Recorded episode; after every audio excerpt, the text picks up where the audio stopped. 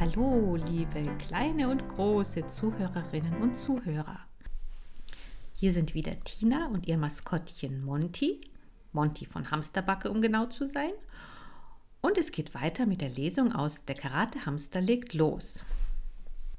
Wir sind beim dritten Kapitel angelangt und das trägt die Überschrift Pfoten weg, sonst liegst du im Dreck. Nach wenigen Minuten herrschte schon dicke Luft in der Schachtel. Ein widerliches Gasgemisch entwich dem Hintern meines unzertrennlichen Freunds Laschi. Sorry, das ist die Aufregung, entschuldigte sich Laschi. Gleich kriege ich einen Kreischanfall.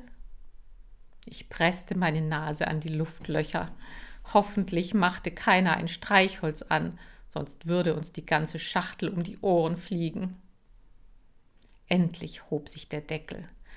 Frische Luft und Tageslicht drangen in unser stinkendes Pappgefängnis. Ich schaute hinaus, um zu sehen, wo wir waren. Irgendwo im Freien. Über uns raschelte der Wind durch hohe Bäume. Laschi riss die Augen auf. Will das Mädchen uns etwa aussetzen? Oh, schau dir diese saftigen grünen Blätter an, schmachtete Schmatzi. Davon würde ich gerne eins probieren. Du bist ein entsetzlicher Allesfresser, bemerkte Laschi. Kira hatte sich auf eine Bank gesetzt. Die Schachtel hielt sie auf dem Schoß und sie streichelte uns. Hm, ich wollte nur mal nachsehen, ob es euch gut geht, Jungs. Oh, mir ging es prächtig. Endlich der Geruch von Freiheit in der Nase. Ich linste über den Schachtelrand. Vor uns war ein riesiger Teich, in dem Enten paddelten. Kira schien mein Interesse zu bemerken, denn sie erklärte, Schöner Park, nicht wahr? Auf dem Schulweg gehe ich hier immer durch. Siehst du die Brücke dort drüben? Mein Blick folgte ihrem Zeigefinger nach links, wo eine Brücke mit Holzgeländer über das Wasser führte. Dort, fuhr sie fort, füttere ich immer die Enten mit den Resten von meinem Pausenbrot. Heikos Mutter packt mir immer viel zu viel ein, weil sie findet, dass ich zu dünn bin. Heiko packte einen Schokoriegel aus und schob ihn sich in den Mund. Hm, schau mal, spinnst du jetzt, mit den Hamstern zu reden, als ob sie dich verstehen könnten? Ha, Du hast mit deinen Fröschen auch geredet, gab Kira zurück. Er sah sich unruhig um. Mann, blöd, dass Opa keine Zeit hatte, uns nach Hause zu bringen. Jetzt mach den Deckel wieder auf die Schachtel und lass uns sehen, dass wir heimkommen, drängelte er und stopfte sich den restlichen Riegel auf einmal in die Backen. Schaut euch das an, sagte ich zu Laschi und Schmatzi. Jetzt ist sein Mund so dreckig wie seine Finger. Hoffentlich bekommt er nicht plötzlich Lust, mich abzuküssen. Ich will mir nicht diese ungesunde Schokolade aus dem Fell putzen müssen. Ich würde mich freiwillig opfern, bot Schmatzi an. Er hatte schon die ganze Zeit sehnsüchtig zu dem Schokoriegel hinübergeschielt. Ich schüttelte mich. Blech, ich lass mich doch von dir nicht putzen, Igitt. Kira sagte zu Heiko, keine Sorge, die Hamster hauen schon nicht ab. Darum geht's doch gar nicht. Hier im Park treiben sich immer ziemlich finstere Gestalten herum, behauptete Heiko. Ja? meinte Kira. Pff, das ist mir noch nie aufgefallen. Oder meinst du die alte Dame dort hinten, die ihren Hund Gassi führt? Boah, die sieht wirklich total gefährlich aus. Bestimmt verkauft sie Drogen und der Dackel ist ein getarnter Kampfhund.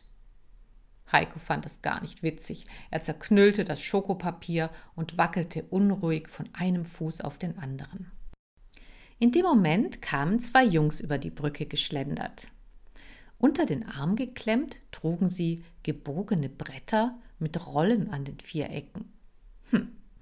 Einer der beiden war lang und schlaksig. Seine Jeans waren noch länger und schlachsiger als er selbst, schlotterten um seine Beine und bildeten ein Knäuel um seine Schuhe. Auf dem Kopf trug er eine blaue Kappe. Tag, Marcel, stammelte Heiko. Hey, Sieh mal, Boris, sagte der schlachsige Marcel zu seinem Freund, der kräftig und braun gebrannt war. Seine schwarzen Haare hatte er zu einem dünnen Zopf gebunden. Sein T-Shirt hatte abgeschnittene Ärmel und seine Oberarme sahen aus, als würde er sie jeden Morgen mit der Luftpumpe aufblasen. Boah, solche Muskeln hätte ich auch gern. Typen wie diese beiden hatte ich in Herrn Schmeckts Laden nie zu sehen gekriegt. Dorthin kamen immer nur Mütter mit Kindern oder freundliche alte Leute. Ha, ist das nicht unser Freund Heiko? Boris klopfte ihm unsanft auf den Rücken. Du hast uns ja gar nicht gesagt, dass du eine Freundin hast, Milchgesicht. Er spuckte einen Kaugummi vor Heikos Füße. Einfach so, ohne unsere Erlaubnis. Darfst du das überhaupt? Heiko stammelte. Kira ist nicht meine Freundin, die ist meine Schwester. Marcel machte einen Schritt auf Kira zu und baute sich vor ihr auf. Komisch, sie sieht dir gar nicht ähnlich, deine kleine Schwester. Kira stellte den offenen Schuhkarton neben sich auf die Bank und stand auf. Erstens sind wir keine richtigen Geschwister, sondern Zwangsgeschwister. Und zweitens bin ich ein Jahr älter als Heiko. Marcel spuckte aus. Zwangsgeschwister. Was ist das denn? Mein Vater ist mit Heikos Mutter verheiratet. Also bei uns nennt man das Stiefgeschwister, sagte Marcel. Aber das kannst du ja nicht wissen, weil du Chinesin bist. Er stellte das Brett auf den Boden, legte die Finger an die Augenwinkel und zog die Haut zur Seite, bis seine Augen nur noch kleine Schlitze waren. Schlitzauge kann nicht richtig Deutsch blechen. Natürlich kann ich richtig Deutsch, sagte Kira unbeeindruckt. Aber du kannst nicht richtig gucken. Ich bin nämlich Japanerin.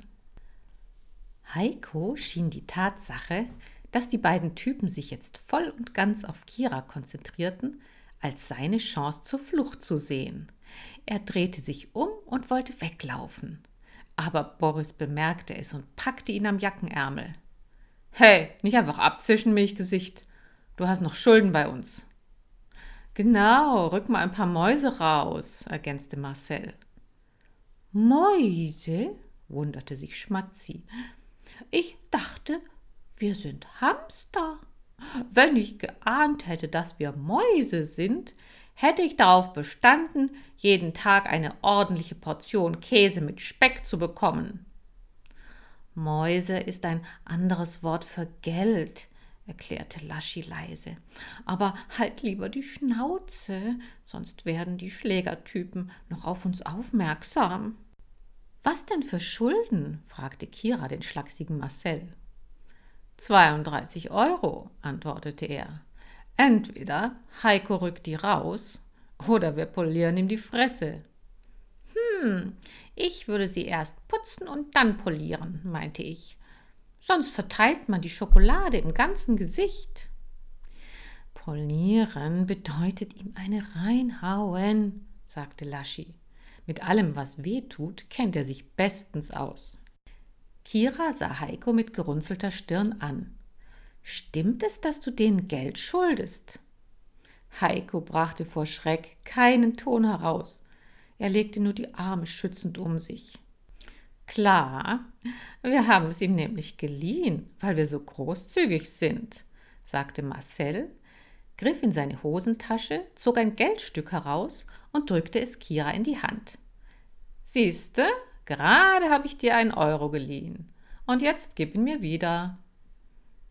Kira warf die Münze hoch, sodass Marcel sie fangen musste. Ah, ah, mit Zinsen natürlich, sagte er. Das macht jetzt zwei Euro.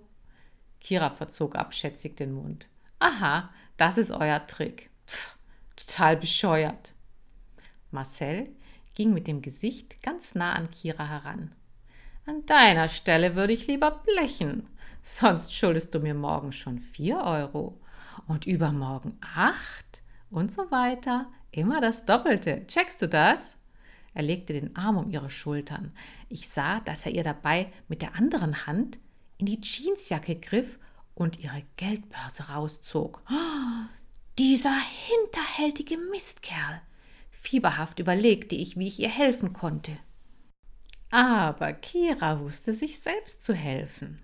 Schneller als Schmatzi einen Sonnenblumenkern in seine Backentasche schieben kann, legte sie ihren Arm von hinten um den von Marcel und drückte dabei von oben auf seinen Ellenbogen. Als er in die Knie ging, drehte sie sich seitlich weg und machte dabei fast einen Knoten in seinen Arm. Marcel stöhnte, rappelte sich wieder hoch und klopfte den Staub von seiner blauen Kappe, die ihm runtergefallen war. Du, du, du hast wohl zu viele Karatefilme gesehen, du doofe Pute. Puh, Boris, schubse in den Teich. Doch Boris traute sich nicht. Er hob einen Stein auf und warf ihn ins Wasser, woraufhin drei Enten aufgeregt auseinanderstoben. Plötzlich bemerkte er die Schachtel neben Kira. Hey, Marcel, schau mal, was die Kleine da hat. Meerschweinchen oder Ratten oder sowas. Die wären doch ein super Snack für uns. Ich zieh ihnen das Fell über die Ohren und dann grillen wir sie. Er hob die Schachtel hoch. Wie schmeckt gegrillt?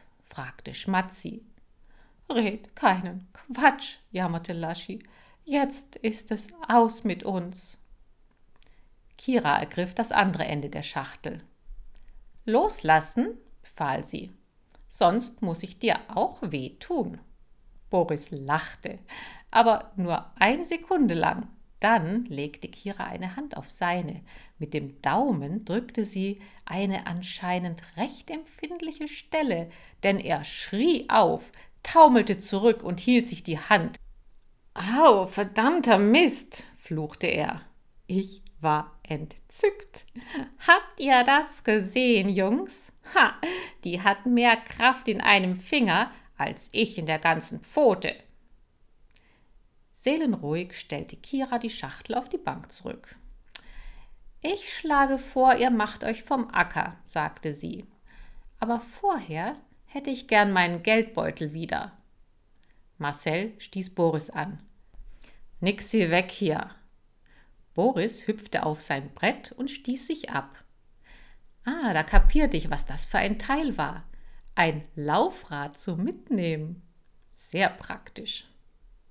Marcel wollte sich auch verdrücken, aber er hatte noch nicht mal einen Fuß auf sein Laufbrett gelegt, da drückte ihm Kira von der Seite die Ferse ans Knie. Ich sagte Geldbeutel zurück. Autsch! Marcel rieb sich das Bein. Hier hast du deinen blöden Geldbeutel.